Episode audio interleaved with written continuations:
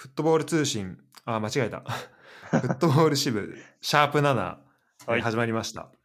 いやーはい、ゆうたです。よろしくお願いします。お願いします。でね、えっと7回か。、今週、どうだった？サッカーとしては。いや、今週ほんと目まぐるしかったよね。いろいろあったね。今日いる、今週いろいろありすぎた。本当になんか、一日一日で物事が進みすぎて混乱しましたい。や、そうね。うん、ちょっと簡単に、まあ、どんなことがあったかっていうのを、まあ、俺目線で、うん、あの、書いて、あの、パッと言ってこうと思うんだけど、うん。まあ、まず、えっと、ブンデスリーガで、えっと、シャルケ降格。うん30年ぶり。り。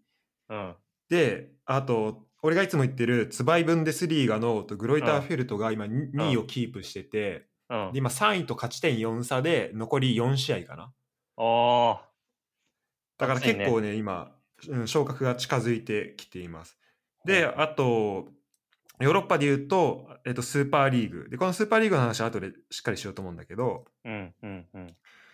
で、浦和は、えっと、セレッソ戦はね、えっと、負けたんだけど、その後の、えールヴァンカップうん、で、えっと、ケンユーの2得点でえー逆転勝ちして、で、その時にね、えっと、工藤君っていう17歳の、えーうん180センチ左利きのディフェンダーが、えー初出場とそうだね。で、フル出場って。いう感じでした。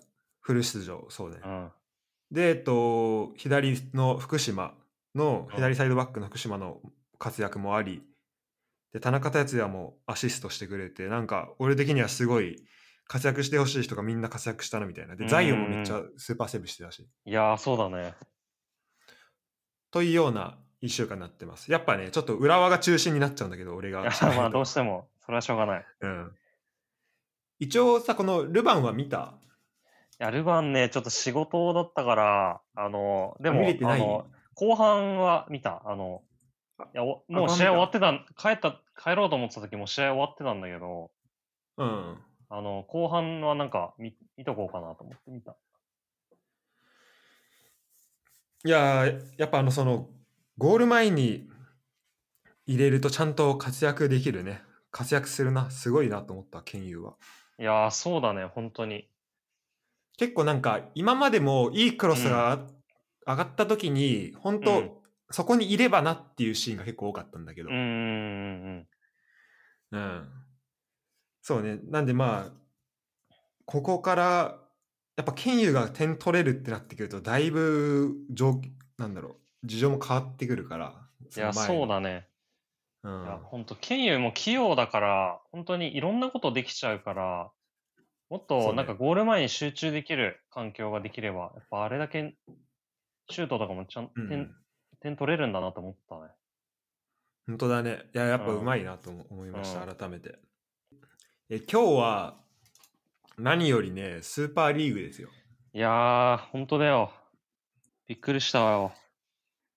これがね、本当この1週間で目まぐるしく動いて、そうだねなん。か、うん、構想がもうついに結構現実になるかと思ったら、もう次の日には、なんか立ち消えというか、そうだね。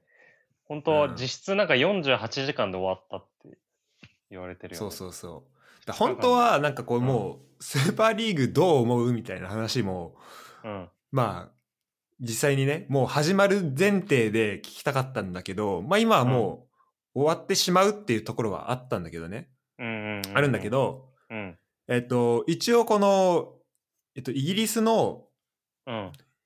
イギリスのファえっとサッカーファンにアンケートしたところ、そのスーパーリーグの構想について79%が反対、で、68%はまあ強く反対していると。うんうんうんうん、っていう感じで、まあ、結構そのイングランドからの、まあ、反対が多か多くてで、まあ、そこで,、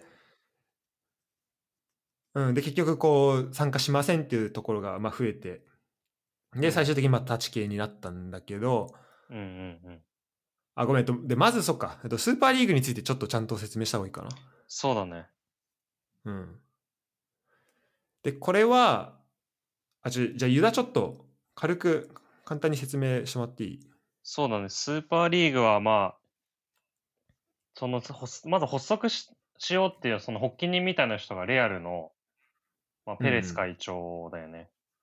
で、副会長でサブ,、ねうん。サブリーダーみたいな人が、ユベントスの今会長やってる人で、うんでその人がまあ全10、その人たちがまあ全15クラブのビッグクラブが集まって、まあ、あの、まあ、実質チャンピオンズリーグに変わる、まあ、平日にやる大会を作ろうっていうのがまず趣旨だよね。うんうん。まあ、そう。で、土日はまあ、リーグ戦をやって、まあ、水曜日とかそれぐらいの時に、この大会をやろうっていうのはまず、大枠みたいな感じだかな。うんうん。これはなんかアイディアとしてはさ、本当ヨーロッパのもう超有名クラブ、うん。もうみんなが知ってるもう世界クラスのクラブを15クラブ集めて、うん。であと残りプラス5クラブはなんかその各リーグの成績良かったそうだねど。っかのチームをまあ拾ってきて、まあそこは入れ替えでやるみたいなうんうんうん。あの感じみたいなんだけどただこの、まあ、最初の時点でまずなんか12チームしかあの15チームのうち12しか集まんなかったみたいなのもそうだよね。なんかあって、えー、とパリとあとドイツの、うん。えー、とバイエルンとドルトムントが、うん。まあ、参加を拒否したみたいな。ところもあって、でそのね参加チームの12クラブ中、まあ、半分があとプレミアリーグのチームだったんだよね。そうだね。プレミアリーグは6チームだもんね。ビッグシックスって言われるチームだね。そうそうそう。うん。で結構なんかそこでファンがもうえしなんかマジかみたいな失望したみたいなうん、うん。感じの声もありながら、そうだね。なんか、チェルシーとかファンが暴動みたいな感じで起きて、うんうん。なんか、ツェフが止めに行くみたいなのニュースになってたけど、あマジで？うん。あチェフって今あれなんだ。チェルシーのあスタッフみたいなな感じだそう、スタッフみたいな感じでいるから、えー、そうす、うん、ツェフがなんか警備員みたいな感じで人止めてるのめっちゃ面白かったよね。あマジか どんな、どんな状況だよと。それぐらい、まあ本当に反対したってことだね、イングランドの人は。うんうん。でこれ、まあ、そのまずねそのフロンティノ・ペレス会長が、まあ、うんこれを発足させたあの、まあ、構想自体はまあまあずっとあったらしいんだけども、うんうんスーパーリーグっていうのが。うんで確かにまあずっと聞いてはいたし、まあ、本当ヨーロッパのなんだろう本当もう有名なクラブだけでやる試合っうん。ていうのももっと見たいっていうのと、うんやっぱその例えば、えー、とバイエルンとどこだっけな結構なんかビッグクラブ同士の試合ってやっぱチャンピオンズリーグぐらいでしか戦うことことがないから、ヨヨーロッパパこの国をまたいでの。でそれをもっと見たいみたいな、まあ、ファンの声もあり、うん。で、そこでなんかサッカー、そうね。で、そこでなんかもっとお金がね、そうするとやっぱ放映権料とかもどんどん大きくなっていくから、うん。うん。でやっぱ結構この最終的な決め手になったのが、なんかまあコロナで結構その、こう、やるための口実ができたというか、みんな結構財政的に厳しくなってきて、そうだね。うん。確かバルセロナがなんか千何百億円とかのなんか、うん。えっ、とサッカー欧州サッカー史上なんかベスワーストのなんか赤字を出したりとかしてたんだよねこ今年そうだね。うん。もう、バルセロナってもう特にもうわ我々も行ったからあれなんだけど、観光客で成り立ってるクラブだから、うん観光客の人が、そう、そう、カンプノーに見に来てっていうお金がすごい重要だから、それがコロナでなくなっちゃってるのも、コロバルセロナにとってかなり痛いね。そうまあっていうのもあってじゃあスーパーリーグをねでもう今年の夏から8月から始めようっていうことで、まあ、めちゃめちゃもう早かったんだよねそうだね。あと、一個、あの、タイミング的なことで話付け加えるとすると、あの、チャンピオンズリーグの、あの、構想が3年ごとに確か切り替わるんだよね。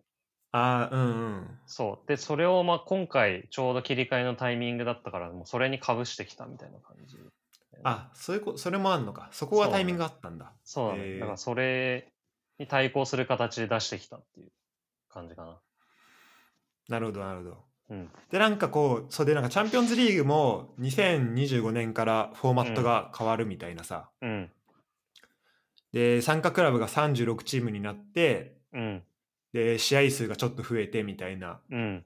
のも、まあ、あったんだけど結構その、まあ、UEFA がそのお入ってくる放映権料とかを、まあ、ビッグクラブだけじゃなくてうん。その例えば今チャンピオンズリーグだったら、えーとまあ、いろんなさなんかスイスから参加してきたりとかさそうだね。そのいわゆるまあ5大リーグとかその、うんそこに入ってこないクラブにも結構、まあ、分配してたり。してるから、うん。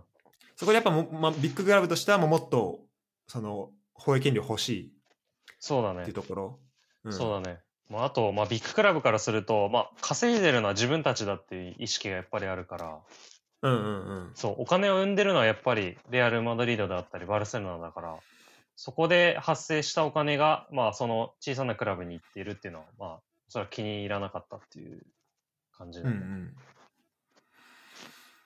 で、まあ、これにこれでねそれでまあスーパーリーグをやりましょうっていうことで、まあ、一応この12クラブが集まってうん。で、まあ、あと3クラブプラス5うん。で、まあ、だ12たす8でどうしていこうっていうことに、まあうんなっていったんだけど、うん。もう20そうねもう1日経たないぐらいで、うん。まあくまあ、相当批判が集まってそうだね。もう、ものすごい批判が。で主にやっぱこのファンサポーターのことをね考えていないとか、あとまああの UEFA と FIFA からはそのそのスーパーリーグに参加するチームのうん。選手はその代表でプレーうん。できなくなるかもしれないとかそういうねちょっと、そうだね。まあけうん警告みたいのもあったし、あともう本当とかもあったし、イギリス、イギリスとかもいろんな各国の首相とか大統領とかがもうんうんう、批あそう判するっていう、もうそこまで話いっちゃったから、もう、すごいことになってたね。そうそううん。そうだなんかいやここまでになるのがまあまあそれそこまでいったこうサッカーの規模の大きさっていうところもいやそうなんだ、けどほんとすごいよね。俺、そ、ほんとそれ思った。やっぱ日本でチャンピオンシップ、例えば J リーグでチャンピオンシップやるとかなった時、絶対菅さんとかコメント出さないし、ね本当そこは本当サッカーって、本当大事なんだなと思った。すごいなと思いました、やっぱ。でそれでさそうそういうのを受けて、まあ、クラブはね、うん謝罪うん。とともにあの、うん参加を辞退しますっていうのを、うん。えっと、イングランドの6クラブうんが出して他も出したのかなおおむね。そうだね。まあ、謝罪チックなのは、まあ、イングランドが多かったね。やっぱりファンがあそこまでなっちゃう。うん。あそこまでなってるから。うん。まあ、イングランドは、あ、でもイタリアは、まあ謝罪っていうよりかは、まあ、一旦引きますみたいなうんうんうん感じが、うん。あったかなっていうなるほどなるほど。うんっていう感じなんだけどこれユダは率直にどうそのスーパーリーグはさどういうふうに見てたまあ世論的には結構感じ。うん。ね反対がやっぱ多いんだけど、うんでこれによってなんかサッカーがサッカーじゃなくなるみたいな、まあ、声もあるわけじゃん。うんうんうん。でまあそれわかるんだけどどうんユダワとしてはどうだった？いや、そうだね。まあ単純に、まあそのスーパーリーグ、まあ、どうこうっていうのはまあ単純にすごい面白いとは思うんだけど、まあうん一番やっぱそのリーグ戦の影響っていうのがすごい気になっちゃって、うんうんやっぱもうどう考えてもリーグ死んじゃうなっていうのは感じたかな。うんもうそう、もうやっぱり、あの、クラブもやっぱお金を生んでいかないといけないから、一番お金を埋めるスーパーリーグっていうのに全力を注ぐはずだし、で、うん今までだったらチャンピオンズリーグつながるからリーグ戦も頑張らなきゃいけなかったけど、その15クラブっていうのはもう、スーパーリーグが出れるっていうのは降格もないからさ。ああそうそうそうそこがね結構大きなポイントそう、そうなんだよよ。そこ、そこが大きいね。15クラブはもうずっと降格もなくスーパーリーグに居続けることができるから。うんそうすると、その、そう、そんなち、その15クラブのチームはリーグ戦なんか頑張らなくてもいいやってなっちゃうから、うんうん本当にその自国のリーグがどんどん死んでいっちゃうんじゃないかなっていう、そこが本当一番、なんか問題かなって思ったかな、この、あれで。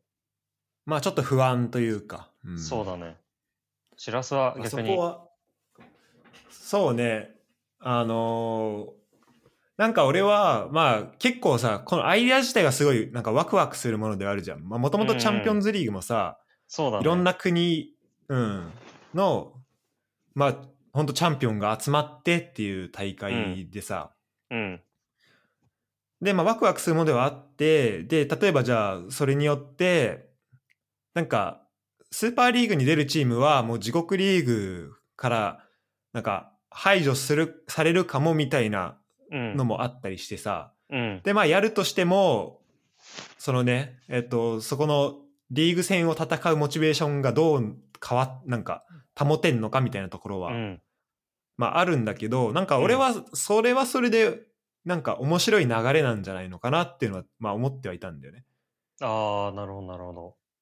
なんか、それはまあ1軍2軍が作られるわけではないんけど、なんか、うん。なんかそれはそれで新しいレギュレーションだし、なんかそれによってどう、なんかチームがこう選手を用意しうん。していったりとか、その、まあ、なっていくかっていうのも面白いなと思ったし、あと、その代表に入れなくなる選手がさ、出てくるかもしれないっていうところで、うん。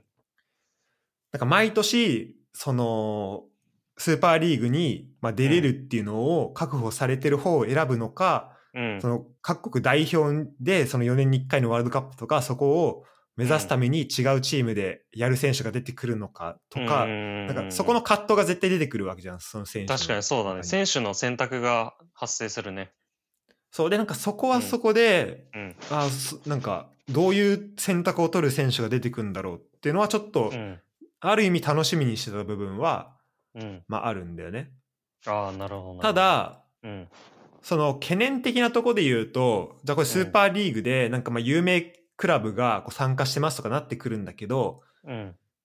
なんかそこで結局 FIFA とか UEFA とかとうまくできないでやってしまううん。っていうところになるとまあなんかそれによってそもそもそのなんかまあ FIFA、UEFA が言ってるような、まあ、サッカーはみんなのものですだから一応こうサッカー連盟になんかどっかしらの連盟に加入した段階でこう一番トップまでさ行くうん権利は一応得れるわけじゃん。それが、うん、そうだね。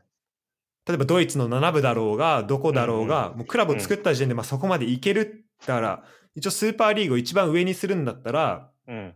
一応そこまで行ける道のりがさ確保されるべきなわけじゃん。うんうん、そうだね、そうだね。ピラミッドの中の頂点だったらいいってことだもんね。そうそうででチャンピオンズリーグの代わりにスーパーリーグを置いてしまうことでなんかそこがまあ分離されてしまう、うん。なんかうん、なんかそそこはちょっと切り離さ切り離されたものになってしまうっていうのは、うん。あこれなんかねちょっと、まあ、ネットで、まあ、同じようなその意見を見てあまあ確かにそうだなって思ったしうん。あと、まあ、単純になんか本当にそのスーパーリーグはもうなんか知名度とおお金のなんか入るところにそそこがなんか渦巻く世界になってしまって本当にうん。なんか競争力のあるリーグに、まあ、なるのかまあでも、うんっていうのは、まあ、ちょっと疑問かなと思ったけどでもまあそこはなんかアメリカンスポーツとか見ていくとまあそそこはなんかうまくなるんだろうなっていうのは、まあ、なんとなくあってまあ、結構俺は楽しみにはしていたんだよね実は。うん。そうだね、すごい楽しみ反ではあるよね対する人は。多いけど。うんうんうんうん。そうだね。そう。なんかそこの、でも一番、あの、なんか批判が来るポイントの、に対して、なんかどう反論するかっていうの、なんか全然用意してなかったのが、ここの、なんか何時間で終わっちゃった、本当要因だと思うんだけど、なんかその、い そう一番その、広角がないとか、全部、あの、富をなんかビッグクラブで独占するとか、そういうのに批判来ること分かってたはずなんだけど、なんかそれに対する答えが全然なくて、あのーなんか、すごい、お金が入りますみたいなことばっかり言ってたから、そこはなんかもっと用意してから行った方が良かったんじゃないかなって思うんだよね。そうだからそこはちょっとその拙さはあるよねその進める側の。うんそうだね。これ自体は決して悪いアイデアではないと思うんだよね。だからもっとなんか、もっとなんか賛否両論あっていいはずなんだけど、なんか批判の方が、まあこの進め方だと多くなっちゃうよなっていうのは、うん。まあ確かに思うかな。そうだね。うん。すごい、アイデア自体はすごいいいよね。そうだね。うんうんいや、そうそうそう。面白いなと思うし、だからやっぱそこがいろんなところの、やっぱでも協力がないと今やっぱできないことだと思うから、そこを。うんうんうん、それこそやっぱ代表の試合出れないくてどれだけこのでお金今だったらもうスーパーリーグでやるっていうモチベーションがさもうお金のためってうん。うん。なっちゃうわけじゃん。でそのそうだね時にやっぱスポーツ選手としてこの自分の国のためにも戦えないしなんかうん。モチベーションってどこにあんのってやっぱなんかなっちゃうと思うんだよね。うんそうだねそういう選手が集まりづらくなっちゃうとうん。思うから。うん。うん。でもなんかこれで何？なんか団体がこなんだろう今さなんか BJ リーグとその、日本だったらねなんかうん。バス日本のバスケのリーグがなんか統合されてったりとかさうん。それで B リーグできたりとかなんかそういう流れがある中、それに逆らってなんか違う団体ができるのはあなんかめっちゃ面白いなとは思ってたんだいや、本当ね、その、第時代の流れかね逆らってるよね。そうそうそう。そうだね。いや、であとちょっと構造的なところで言うと、やっぱりその、参加するいある一チームの会長が、その構想の主軸にいるっていうのがすごい違和感あるなって感じて、ああそうだね。うん、そのやっぱうん。チームの人がそんなに実権握ってたら、なんかやっぱレアルが勝ったらどうしても、あやっぱレアル勝つかって思っちゃうし、うんやっぱそのしゅ、まあ、裏で操ってるのはペレスでよかったかもしれないけど、一人、あのなんか、そういうリーダーみたいな人は、もう、架空でもいいから作るべきだったと思うね。確かに結構前に出てきてるもんね、フロンティノ・ペレスはね。そうそうそう、もうかのなんか、スーパーリーグのなんかもう会長みたいな感じになっちゃってさ。うんうんそれはでも参加するチームの人、それになっちゃダメでしょっていう。うん。そうね、そこはもう構造的にそこは絶対そうしちゃいけないよね。そう、だってもうレッツの、レッツの社長がなんか J リーグのチェアマンやってるみたいなもんじゃん。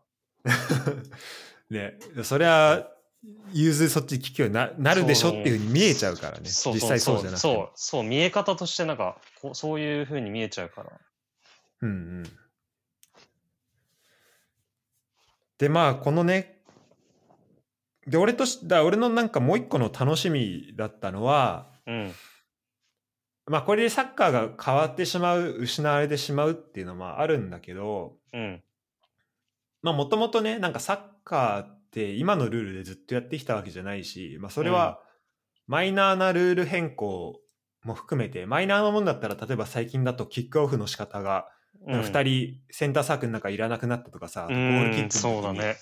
ゴールキーパーのすぐ横に選手を置いて良くなったとかうんもあるし、ただ確かにまあ、ここの十数年とか20年ちょっととかは多分大きなルール変更ってなかったと思うんだけど、うんそうだね。うん。なんか、で今さ、この流れが来てんのも、結構そのプレミアリーグのクラブになんかアメリカの資本が入ってきて、うん。みたいな流れもあって、だから結構そうんのアメリカンスポーツライクにサッカーがなっていくんじゃないかみたいなのも、うん。まああると思うんだけどさ。なんかそうなった時に、あ、じゃあサッカーってなんかもうほぼほぼね、こっから何十年も今のルールのままでいくと思ってたけど、うん。例えばなんか20分ハーフあ20分クォーター4本やるとかさなんかうん。もっとこう違う形態もありえるわけじゃん。で今実際うん。20分 J リーグだったら20分ちょっとぐらいでうん。給水給水タイム入ってうん。で今その間何もしてないで、まあ、普通にピッチ上映してるけどうん例えばそこに広告入れれるとかさそういうこともまあありえるわうんけじゃん。そうだね。そこをルールとしていけば。うん。うん。うん。うん。だからなんかこう、サッカーの構造自体も今どんどん変わりつつある局面だと思うんだよね。この。で、交代枠がさ、今5人に増えたりとかね結構これで大きな変化じゃん。うん。大きな変化。うん。で、だだからこの、で、スター選手をもっと見たいっていうことになれば、例えば60分で疲れちゃう、疲れてで、あの、もう走れなくなっちゃうようなスター選手うん。がいたとして、その選手がもっと見れるように、なんか交代を無制限にするとか、うん。なんか、そういう変化って起こせるなっていうふうに思思っていて、で、うん。それがね、なんかできる、こう、スター選手が集まる実験台になるのが結構スーパーリーグになるのかなっていうのをなうんとなく思っていたのよ。うん。なるほどね。だからそそうそういう意味でもちょっとすこのねスーパーリーグがどうなるのかなっていうのはちょっと楽しみには、まあ、していたんだけど、うんうんっていうところはあるかな。確かにそうだよね。んそのビッグクラブがそういうふうにお金をそこが集めたら、選手をもちろんいっぱい集めれて、で、そうすると多分、ルールも変わって、もし、なんだろうな、交代がもういっぱいできるようになったら、まあそっちの方がまあ、試合、試合のなんかレベル的には上がるし、うんうん試合数をいっぱいやっても、それだったら全然回せるしっていうふうになっていったら、もう見る人もそれ楽しいっていうふうになるかもしれないもんね。そうそうなんか今やってるのがやっぱこう最適ではないと思うんだよね、うん決して。うん。そうだね。でなんか今このみんなねフットボールを守んなきゃっていうふうになってるけどいやじゃあ今やってるフットボールって本当に守るべきものなのっていうかなんかこれをずっと進めていいのっていうのはあるしうん。でスーパーリーグが今その一旦ねこう話としては止まっているけどでもじゃあそのクラブが抱えているそのお金の問題だったりとかあと、うん。その今リーグに構造的に、まあ、リーグに存在しているなんか過密日程の問題とかが、まあ、解決されたわけではないからさそれ。で、うんうん。あのー誰だっけな？えっと、ギュンドゥアンかななんかギュンドゥアンが、なんかこの過密日程とか、あと、そもそもチャンピオンズリーグの新しく、あと、次のし新しいフォーマットで、まあ、どんどん試合数が増えていくんだけど、このフォーマットをね、そもそもなんとかしてくれっていうツイートをしてたのよ。うん。あ、見た見た。見た？うん。で、やっぱさそこがね、根本的に変わっていかないっていうのもあって、じゃあどういう、なんか代案が必要なんだろうみたいなとこは、まあ、考えていかなきゃいけないところではあるんだけど、そうだね。ここ、これどう思う？その、そこに関して。いや、そうだね。本当でも試合数はマジで多すぎる。うんで、もう根本的に。あと、本当でも、ウェファーなんか今回、そのスーパーリーグすごい批判してるけど、まあ、自分たちはなんかその欧州のネーションズリーグとか作ってやってるわけじゃん。あ、そうだね。うんそう、自分たちでなんか勝手に、まあ勝手にって言ったらあれだけど、ヨーロッパでリーグ戦やって、で、本当それで、すごい過密日程でやってるじゃん、あれも。本当どう、1週間で3試合とか、銅、水、あ銅とかでおかしいよね。三そう、3試合でやって。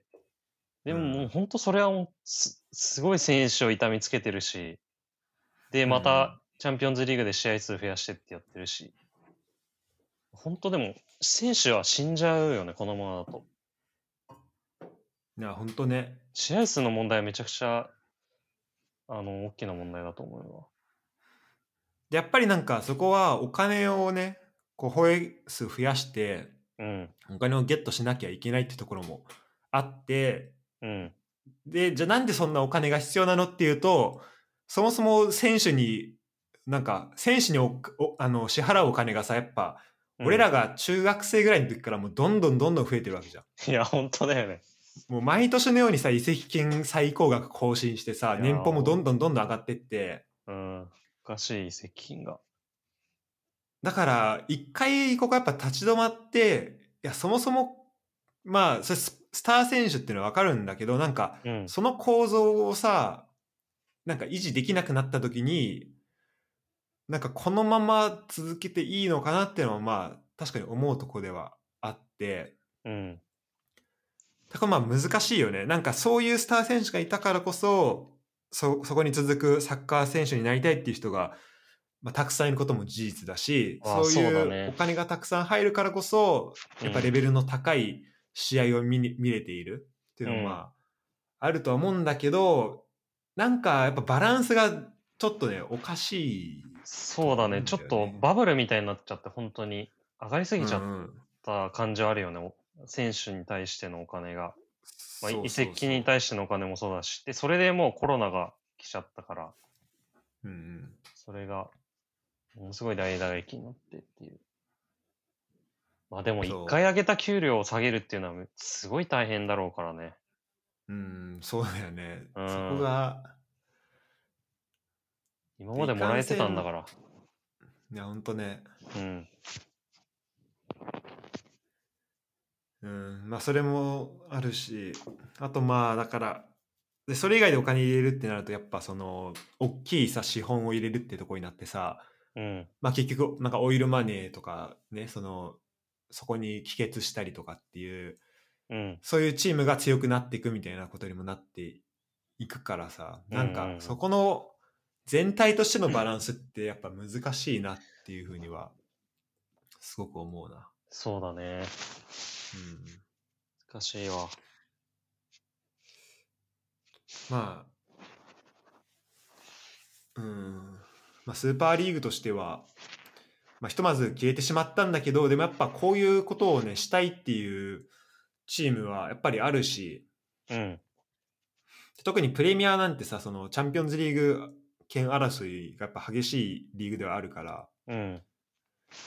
うん、まあそこでね、安定してお試合数、今ヨーロッパのトップで放映権が、放映権料が入るっていうところでやりたいっていうのはまあわかるんだけどね。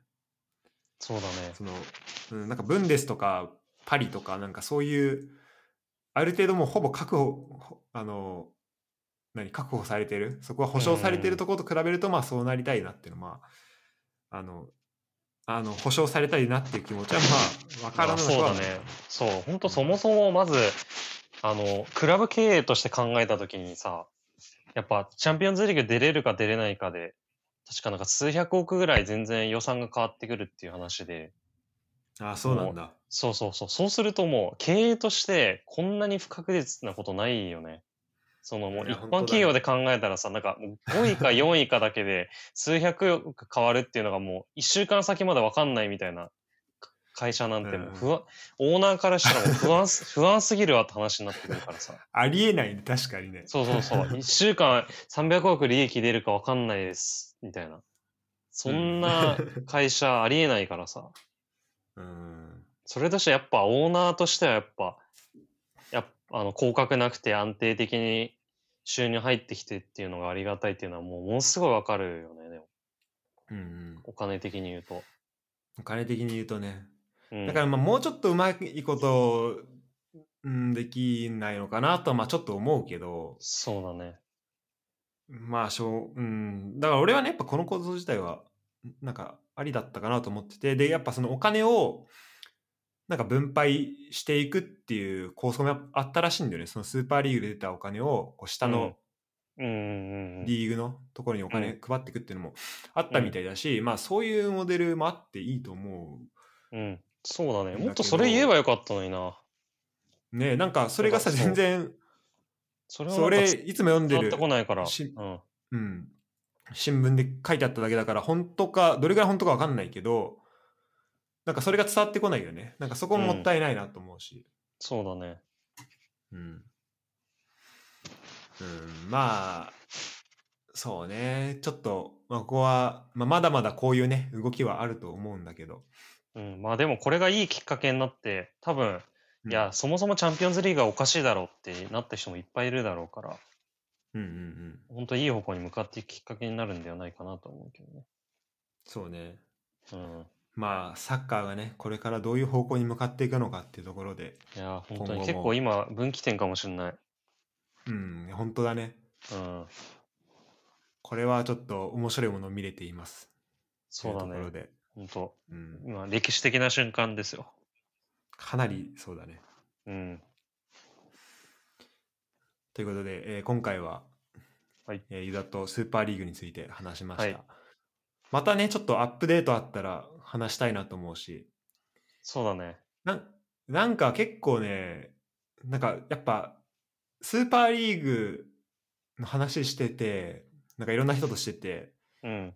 そもそもサッカーってどういうスポーツなんだろうとか、なんかスポーツとかってどうあるべきなんだろうみたいなのは結構考えさせられるから。わかるわかる。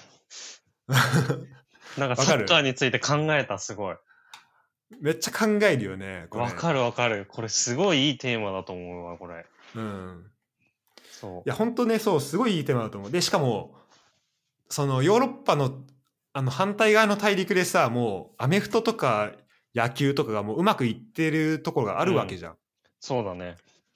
で、絶対そこからもっと学べるところってあるはずだし、なんか、うんうんで、俺はサッカーの形態がもっと変わってもいいと思うんだよね。やっぱうん45分ハーフ2本って、うん。うん。まあ、まあだからこれをどう思うかだよね、本当うん。うん。で、もうなんかこんだけ大きくなってしまったサッカーをやっぱ支えて、そこはかわ、なんだろうな、その産業として続けていくには、そういう変化ももしかしたら必要なんじゃないかなっていうところで、俺はあえてちょっとスーパーリーグをちょっと後押しするような、まあ、意見をうん。今回は言わせてもらいました。うん。はい。ということで、はい。えーまたね、お願いします。楽しいねそうだねいや、もう皆さんも考えてほしいな、ちょっと。考えてほしいね。そう、なんかちょっと考えると、なんかサッカーってそもそもみたいなところにすぐ結構たどり着くはずだかたどり着くよね。ら。そうそうそう ん。う。